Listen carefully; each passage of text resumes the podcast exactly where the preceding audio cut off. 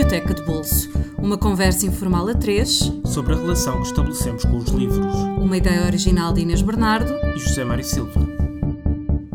Olá, bem-vindos ao Biblioteca de Bolso, um podcast sobre a forma como lemos os livros que nos marcam.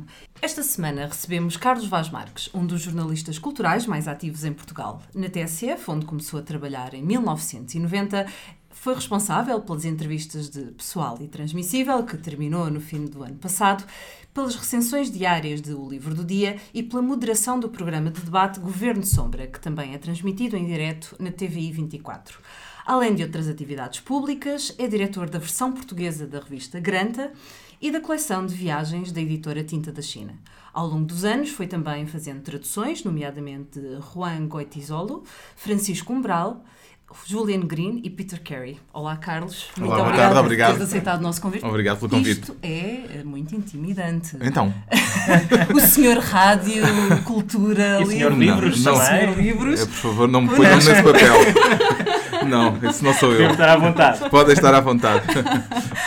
Então pronto, então vamos uh, dar o pontapé de saída uhum. para as tuas escolhas e começar já a atacar. Antes de atacarmos, posso fazer um ponto prévio? Claro. O ponto prévio é este.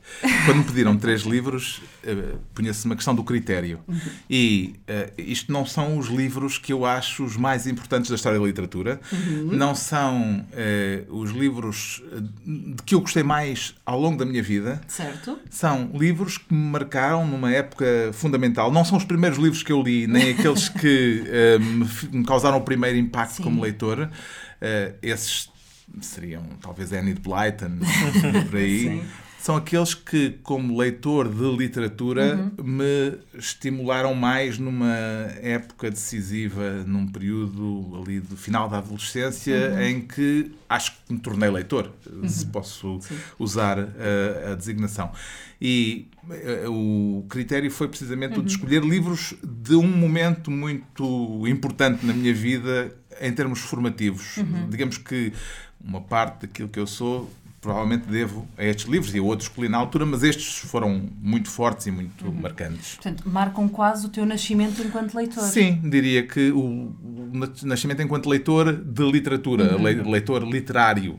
Não sei se se pode usar esta redundância, mas acho que até, até soa bem. Até soa é, bem. Eh, porque eu li muitas outras coisas, lia muitos policiais, por uhum. exemplo, uhum. na adolescência e tal mas uh, o momento em que eu tive consciência da literatura enquanto forma de arte autónoma e expressiva, foi com livros, alguns deles estes, uhum. uh, que foram muito importantes e também correspondem a uma espécie de momento de interrogação existencial. Aliás, uhum. os três têm qualquer coisa Sim. a ver com isso e, portanto, a acho que. serve muito para isso também. Serve muito para isso também. Há outras formas de literatura. Há literatura puramente, uh, acho que puramente de diversão, uhum. uh, embora tenha sempre, evidentemente, um fundo uh, que diria mais de reflexão, mas uh, neste caso são coisas muito introspectivas. São uhum. três livros de fundo muito introspectivo e correspondem, acho que, a, um, a uma espécie de transição entre a idade um, juvenil e uhum. a idade adulta. Uhum. E o primeiro desses livros é Le Grand Molne. Le Grand Molne. Exatamente. O grande, Ou o Grande Molne. O Grande Molne. O Grande Molne. Não, é, não sou muito bem, mas. Não. não. Enrola-se na boca. Enrola-se muito. É, exatamente. Do Alain Fournier. É. O Alain Fournier só escreveu este livro. Uhum. É um Exato. escritor do princípio do século XX. Uhum. Publicou o livro em 1913 foi uh, chamado para a, guerra, para a Primeira Guerra Mundial uh, logo no início da, da, guerra e ao fim de poucas semanas de ter rebentado a guerra foi morto na, na, Primeira Guerra Mundial. Portanto, é um livro único uh, em todo o sentido da palavra. Sim.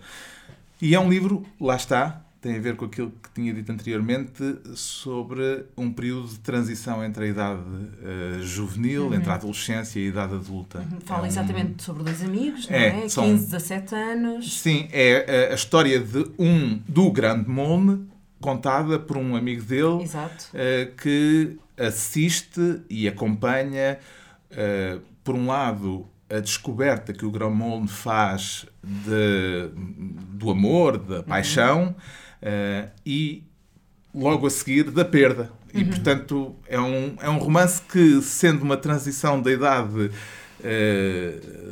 juvenil para a idade adulta, já tem dentro dele próprio aquilo que é um bocadinho melancólico, eh, que, que corresponde ao facto de haver uma perda inevitável ao longo da vida, eh, que todos teremos de confrontar mais tarde ou mais cedo, e portanto eh, é esse lado melancólico do romance que na altura me marcou muito. Eu nunca, nunca li este romance. Sim. E agora, antes de vir, depois de ter escolhido, porque é um romance que eu me lembro muitas vezes, Nunca já li nunca passagens, releste? nunca, Nunca reli, nunca reli. Eh, e agora até tenho a intenção de o reler, mas nunca o reli por circunstâncias várias, uma delas porque hum, tinha receio, já me aconteceu várias vezes, de estragar o livro na releitura. Isto Sim. pode ser um Sim. bocado palerma, mas eh, há livros a que temos um apego que depois, quando voltamos a eles, já não Já não- conseguimos reencontrar E não queres correr o risco de destruir de estragar Sim, essa, sim, sim. essa relação. Eh, Mas, curiosamente, agora, depois de ter escolhido o livro, fui procurar na net umas referências sobre o livro e vi que o Julian Barnes tem um artigo no Guardian Uhum. eh, sobre a releitura do Grand Monde, que ele diz que leu aos 20 e tal anos e que nunca tinha relido porque tinha medo que ele se estragasse. Olha, E, de repente- Exato. E de repente leu, releu o livro e diz que ele mantém eh, todo o mistério e a magia e o. Ah, e o- então, E então vontade. eu pensei, vou reler.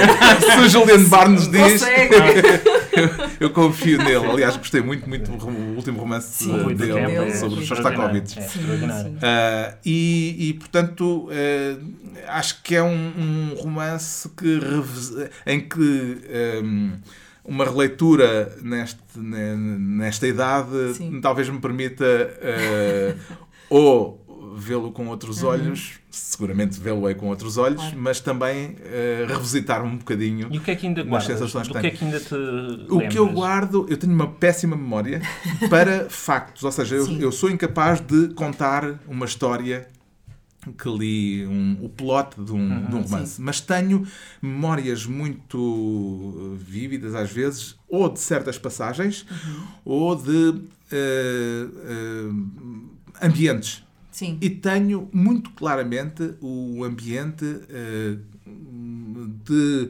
uma festa eh, do, eh, em que o Ramold conhece a rapariga por quem se apaixona, que é assim num sítio onírico, que- Uma coisa meio fiérica, meio não é? fiérica, e, e, e uma coisa deslocada da realidade, que é uma festa de rapazes e raparigas que estão a, a- a fazer o papel de adultos eh, por conta própria, digamos assim, numa situação em que ainda são eh, jovens eh, que eh, não teriam normalmente ainda esse estatuto. E tenho a ideia dessa, dessa coisa de uma espécie de lugar mágico, encantado, onde de repente é possível estar por conta própria sendo um, um adolescente. Não sei se Como isto fosse uma projeção da idade adulta. Sim, não é? exato. Uh, e e- e tenho, tenho uma memória muito nítida, até com imagens, aquelas imagens mentais que nós Sim, construímos sim. na leitura. Isso acontece muito, aquela alucinação da leitura em que há umas imagens que hum, correspondem a uma, uma, uma fantasia que nós criamos a partir daquilo que lemos e que depois ficam, e às vezes ficam, e não, não é às vezes, é seguramente mais vezes, no meu caso, ficam essas imagens Do que a mais história claras propriamente dita. do que a história História, propriamente sim, dita, sim. o encadeamento das, do enredo, das Já peripécias, da narrativa. isso, não, não, não é? eh, isso não, não sou. Mas isso não sou para quase nenhum livro. Eh, Uhum. Tenho muita pena de ter eh, má memória, mas tenho, é um dos mistérios da memória, tenho a sensação de que eh, tenho a sensação e tenho a comprovação de que relendo começo a voltar a encontrar aqueles eh, eh, aquilo que li e a, e a reconhecê-lo e portanto em algum canto da minha memória há de estar Aquilo isso. ficou. Eu gostava de saber como é que posso escavar até ao ponto de ir lá buscar isso, porque isso está cá. Algures. Porque eu quando vou ler outra vez isso evoca o processo, de, aquilo o que... processo de escavar é reler. É isso, o processo de escavar é reler, mas é um processo de batota, não é? Portanto, eu gostava de aceder, uh, aceder lá, sim, um plug, plug and play, que de repente me fizesse uh, jorrar aquilo que está de certeza aqui a algures não sei onde. Num canto recôndito. Sim. E não, não tendo relido este livro, uh, aconselha, aconselhaste-o um, a alguém? Eu, na altura, um falei muito que... do livro, a amigos, etc. Sim, És dessas uh, pessoas que lê e de repente tu tens, sim, tens de dizer aos amigos: tu tens de ler isto. O tu tens de ler isto, o imperativo é uma coisa que me deixei de usar por várias razões, porque não, não gosto nada. Para por um lado, não resulta, e por outro lado, tenho uma embirração muito grande. Quando ele é aplicado, sim. me é aplicado a mim. Eh, eu lembro-me, e posso até dizer, sim, que quem, quem foi, foi no Expresso aqui há uns anos, eh, lembro-me de haver uma, não sei se já lá estavas, Zé Mário, eh, houve um, um número da revista, acho que da revista, ou ainda daquela, daquela secção, daquele suplemento que havia mais ligado às artes. Mil Folhas? O Mil Folhas. Não, não Mil Folhas é do público. É do público, sim. Um, era o cartaz. No, cartaz, no cartaz, cartaz, havia um número que eram os, os 10 livros ou 20 livros da, da nossa vida. E cada crítico uhum. uh, escolhia um conjunto de livros. Eu lembro-me que o, a Clara Ferreira Alves escolheu o Grande Gatsby. Eu estava nos Açores. Eu gosto, gosto muito do Grande Gatsby, que aliás, uhum. eu, por acaso o Barnes, nesse texto que eu li agora, uh, diz que quase de certeza que é o Grande Gatsby por causa do Grande Moon, uhum. porque o, o primeiro tradutor para inglês do Grande Moon era amigo do Scott Fitzgerald. E portanto ele terá tido, e aquilo uh, faz lá um, um link um pandango qualquer. um link qualquer. Então, no Expresso saiu esse número com as escolhas dos críticos e o texto da Clara Ferreira Alves sobre o grande Gatsby começava. Quem não leu este livro não, não teve uma vida plenamente vivida. Uma coisa assim. E eu, na altura. Dá-te logo vontade de não ler, não é? Não, já tinha lido. Não, mas é daquela que eu pensei. Eu estou rodeado de pessoas que não têm uma vida Exato. plenamente vivida. Eu, por acaso, tenho a sorte de poder aceder a esse, a, a esse areópago, mas eh, de facto, esses imperativos Sim. são um bocadinho totalitários e, e, eu não, não, não gosto muito deles. Portanto, sim, aconselhei o livro a muita gente, uhum. emprestei-o a, a, muita gente. Uh, agora andei à procura dele, ele estava em casa do meu filho, mas já era uma outra edição, porque eu, eu li-o uh, numa edição, creio que era da Portugália. Uhum. Uh, sim. E depois há uma edição posterior da Relógio d'Água, creio. E agora acho que o livro, nem sei se o livro está neste está. momento disponível. Pois, está, uh, portanto, corram para as livrarias, porque é assim que acontece normalmente. Procuramos Exato. e não está lá quando queremos. O que está disponível e numa nova edição na Relógio d'Água, justamente, é o Náufrago do, ah, do Thomas Bernard. Sim, o Náufrago sim. do Thomas Mann. Uh, do Bernard. Thomas do Thomas Bernard. Bernard. Thomas Bernard. Uh, o, o, o Náufrago do Thomas Bernard que coincidiu, é um, é um um livro que coincide também com um período em que eu estava muito entusiasticamente mergulhado na música e, hum, portanto, o Glenn okay. Gould acabou por ser também, também uma. Teu lado melómano, não é? Sim, para o livro. Mas não foi por isso. É, foi, para já porque o Thomas Bernard é um escritor sensacional, é uhum. mesmo assim extraordinário. Depois porque tem esse lado introspectivo, no caso do Thomas Bernard, bastante mais uh, agreste Uh, e bastante nihilista. Às vezes quase desagradável. É? Desagradável, interrogativo até ao osso, uh, mas, mas sempre muito forte, que me, que, me agrada muito e que gostei muito de descobrir. E depois, porque é um livro sobre os malefícios do gênio, que é uma coisa que raramente se encontra, porque é um livro narrado por um antigo colega do Glenn Gould, uhum. uh, que no princípio dos anos 50 uh, eh, teve aulas uh, com o Vladimir Horowitz, numa, numa classe em que estavam também o Glenn Gould e um outro pianista. evidentemente, o Glenn Gould é um gênio absoluto e, portanto, Sobressaiu. sobressaiu e mais, não é só sobressaiu, é esmagou os outros. Portanto, eh, o- Os outros são uma espécie que de vítimas do gênio. São não é? vítimas do gênio e, eh, digamos que invertem aquela máxima que diz que o bom é inimigo do ótimo, daqui é o ótimo que é inimigo do bom, ou seja, eh, o, o- e eu já vi isso várias vezes acontecer. Atenção, acho que é uma coisa que é um, é um fenómeno que não, não, não é tão raro como isso. É eh, a proximidade do gênio, ou pronto, vamos, eh, não vamos falar do gênio porque o gênio é tão ocasional e tão raro que eh, provavelmente excelência, vá. da excelência do, do, do- da- de casos extraordinários, a proximidade pode muitas vezes puxar-nos para fazermos melhor, mas também é muito provável que nos eh, eh, derrube no sentido de pensarmos que nunca alcançaremos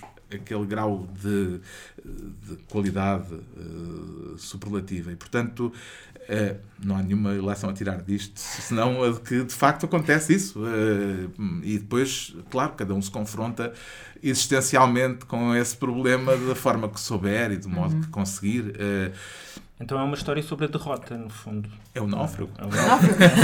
É o náufrago. É, a, edi- a tradução inglesa até é The Loser. De loser. Ah, e, e é uma história sobre, sobre um, um derrotado que acaba por se suicidar. Portanto, há o, o narrador. Depois há o Wertheimer, ah, não é? O Que é o Wertheimer é o tipo que é o náufrago. ah, que Que, assim, acaba por se insiste, suicidar, é? ainda Ainda insiste, insiste mas depois ah, desiste, naufraga. Ah, e pronto, e o Glenn Gould lá continua a sua vida, Ah, sendo que aquilo em termos eh, biográficos não é, é- é de facto um romance, porque o Glenn Gould nunca foi aluno do Horowitz, até Sim. parece que detestava o, o, o pianismo, a forma de tocar do Horowitz, e portanto ah, É uma é liberdade uma liberdade literária. poética, a liberdade literária de Thomas Bernard que se deu a ela, muito bem. Eh, mas foi um livro muito marcante porque é muito visceral, a forma também contundente como o Thomas Bernard, não só naquele livro, mas noutros. E noutros, às vezes, até num grau superior a. O ano passado, há dois anos, saiu a autobiografia do Thomas Uhum. Bernard, na Siri Alvim. Eh, não me recordo agora do título, eh, mas também. é procurarem. Exato. Vão à net. Eh, e, e é um livro também extraordinário, mas Curiosamente, muito. Não se distancia assim tanto da ficção dele, não é? Que não, não, não se distancia nada. Nada. Nada. Pois, estilo, é, ele, o ele- ele é quase uma estilo personagem dele e a- próprio, não é? sim, E a mesma, aquele aguilhão, Uhum. eh, é, um, é uma pessoa que não, pelos vistos, não tinha eh, grande dificuldade em ser considerado desagradável. o que é E tinha um uma grande questão muito mérito. séria com a Áustria, não é? E tinha uma questão muito séria com a Áustria, eh, porque, aliás, na autobiografia está isso, né? porque a infância dele foi marcada pela ascensão do, do nazismo, etc. Portanto, eh, é Mas um- mesmo é depois um da grande guerra, ele, escritor. ele teve sempre grandes problemas de, com, com a sociedade austríaca, não é? Até porque, e com a persistência dessa mentalidade, Da nazi, mentalidade. muito depois, não é? Uh, sim, aliás, a Áustria produz escritores bastante desagradáveis no sentido positivo da palavra. Uh, a Elfrida Jelinek, Sim, uh, que é é uma escritora também que nos rasga todos por dentro e Sim, por fora sim. e tal, e é preciso ter estômago para ler aquilo. E eu compreendo que haja pessoas, e duríssimo, eu é há várias duríssimo, pessoas que me disseram que não conseguem, não gostam, acham Uhum. aquilo. Uma vez, acho que não posso revelar isto, uma vez em São Paulo estávamos nos- num almoço, estava a Pilar Del Rio e eu disse que tinha lido e que estava assim fascinado com um romance da Elfrida Jelinek e ela olhou para mim com aquele ar eh, mortífero e disse-me Carlos, eres um perverso. Obrigado. não, sei, acho que não disse nada, fiquei assim bastante abandonado com aquilo. Curiosamente, ela também tem um romance que é pianista, não é? Portanto, A o- pianista, pianista, exatamente. Pois é, pois é. pianista, Um exato. romance. E o aquele filme filme, do o filme do Haneke, que também é brutal. Brutal. É brutal. Né? E, Pois, austríacos. Sim, austríacos. austríacos. E passamos para as anotações de Malte Lorid Briga. Briga. Briga, briga. Briga. É, É é alemão. Ainda estamos na alemão. língua alemã. É o Ainda alemão. estamos no alemão do É o. Malta Lorenz Briga. É o- também é o único romance, Romance. ou Exato. narrativa, Sim. pronto. Que um romance, se calhar não se pode dizer que seja. Um relato. Um relato, narrativa, poema, pois. Poema, em prosa. eh, eh, do Rilke, Do Rilke. eh, que eu li. É- é- sobre esse livro também há uma Sim. história curiosa, de- engraçada. Eu li-o numa idade, hum, ali também no final da adolescência, Uhum. 18 anos, 17 anos, eh, quando estava no 12 ano, se não me engano, e tinha uma namorada eh, que eh, recebia livros, a quem eram emprestados livros, eh, por uma eh, namorada do irmão dela. Pronto, Uma cunhada, uma cunhada, entre aspas, uma cunhada.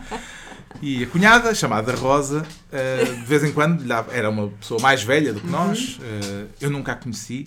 eh, Era alguém que passava livros à Dina eh, E e, que lhe aconselhava eh, esses livros e a Dina passávamos a mim. Quando achava que valia a pena. Valia a Foi o pena. caso do- dos cadernos de, de Malta, Lorde e de Zebriga. Porquê que isto é engraçado? Porque eh, eu sabia que a, a pessoa que emprestava os livros se chamava Rosa, vivia em Coimbra Uhum. e eh, tinha vaga ideia que era Oliveira e a Dina. Aqui há tempos, há Sim. uns dois anos, perguntou-me assim: como é que a Rosa Oliveira publica na tinta, publicou na tinta da China? E eu, publicou na da China? Sei lá. Na coleção de poesia do, do Pedro Mexia. Do Pedro Mexia. Sim. A Rosa Oliveira, não te lembras da Rosa que, que emprestava os livros? Que... E eu de repente, sim. Então, a Rosa Oliveira tinha eh, mandado um original para o Pedro Mexia. Sim. O Pedro Mexia gostou muito. Aliás, é um livro extraordinário. Muito bom. Sim. Ah, ganhou até o prémio de revelação, de primeiro autor, ah, de primeira obra ah, naquele ano. E o, o- a Rosa Oliveira, que eu não tinha chegado a conhecer na altura, ah, acabou por ser uma pessoa muito importante na minha vida. Depois ah, acabei por encontrá-la Sim. quando o livro saiu. Já nos conhecemos, entretanto. Eu já lhe agradeci. Agradeci-lhe no Facebook, agradeci-lhe pessoalmente. Toda a formação literária. Literária que ela te deu. Ah, sim, Indiretamente. eh, Uma série de livros que eu li por causa da Rosa Oliveira. eh, e, e, nomeadamente, Os Cadernos de Malta de Orris Barriga. Que também é um livro, mais um, numa transição que, que, que relata uma transição da idade juvenil para a idade adulta. Há um poeta dinamarquês que vai para Paris para escrever e, eh, que é o Malta Lorenz Briga, eh, e que faz uma espécie de diário, Sim, as- os cadernos, os naqueles cadernos, cadernos, eh, anotações eh, não só sobre aquilo que vê em Paris, Uhum. aliás, ele passa grande parte do tempo a dizer que quer aprender a ver, e sobre a escrita, sobre o escrever, eh, Uhum. eh, e- e- e sobre as memórias eh, da, de infância, Uhum. sobre a família que deixou na Dinamarca e tal. Mas com uma carga existencial também muito, muito forte que, que eu, eu ia dizer que é muito atraente numa idade juvenil, e acho que é verdade isto, eh, mas que continua a ser atraente na idade adulta, não é? Mas naquela idade formativa é uma coisa muito forte. E eu te fiz a prova porque esse pus o meu, o meu filho a lê-lo eh, Mais ou menos com a, com a idade que mais ou menos, sim, tinhas, sim, sim. por aí. Sim. E ele adorou. Aliás, eh, por acaso hoje ele perguntou-me que livros é que eu disse-lhe que vinha fazer o podcast, Sim, sim. eh, que tinha que escolher três livros, e que livros é que escolheste?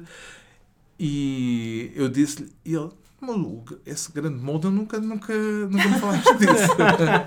Pronto, Onde então. é que esse está? Onde é que esse está? Passa para cá. Sim, mas os cadernos de Malta Loris Briga eh, ele leu e também foi um livro que se tornou importante para ele. Eh, e não- é, um, é um livro que não tem um plot, não tem um- Sim, uma história. uma história, não tem eh, uma, uma narrativa convencional, longe disso, mas eh, que tem todas aquelas questões eh, vagamente filosóficas, existenciais, que acabam sempre por ser determinantes, sobretudo num período formativo. Eh, tem muitos fantasmas lá pelo meio. Uh, ele evoca os fantasmas como nos poemas, creio acho que é o correspondente aos, aos anjos, aos anjos, anjos dos poemas, poemas. A, poesia, a poesia só li depois. Uhum.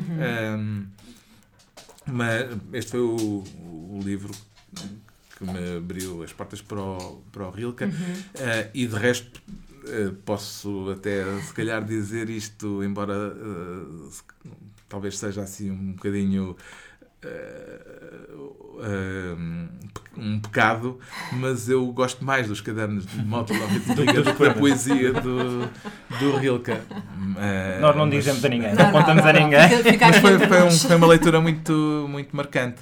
E esse releste, entretanto? Esse reli, é? esse já li. Sim. Até aliás, quando. Quando foi agora reeditado. filho. Não, ah, não. Sim, sim, aquela edição, eu tinha aquela edição, acho que é da Inova, não sei o quê, uhum. uma edição sim. assim antiga. E depois, claro, esse reeditado, que até é como. Depois nunca confrontei as traduções.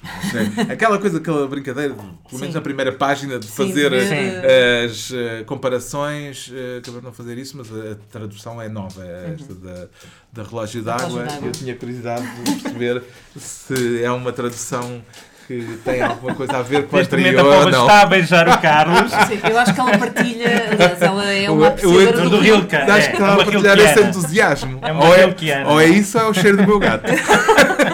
São as duas coisas, acho eu.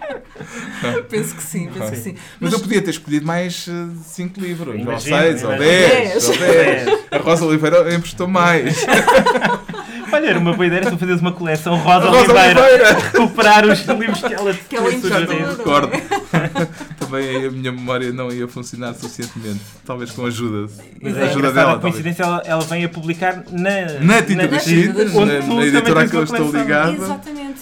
Este livro, sendo um livro que tu já, já releste, uh, não perdeu o deslumbramento Não, este inicial. não, não, não perdeu não. Uh, por Portanto, acaso... Se calhar é seguro ler Mas este não, outra vez. Sim, uh, pois, este, este e o Náufrago... Uhum. Eu, não, não se me punha a questão que se punha okay. com o Grande Mundo. O Grande Mundo parecia-me assim uma coisa talvez fosse mais juvenil, mais. Ficasse mais aventura. Tipo, como o autor morreu aos 27 anos. Pois, pois e porque, pronto, é, é, era um livro que me parecia talvez eh, mais marcado, mais datado.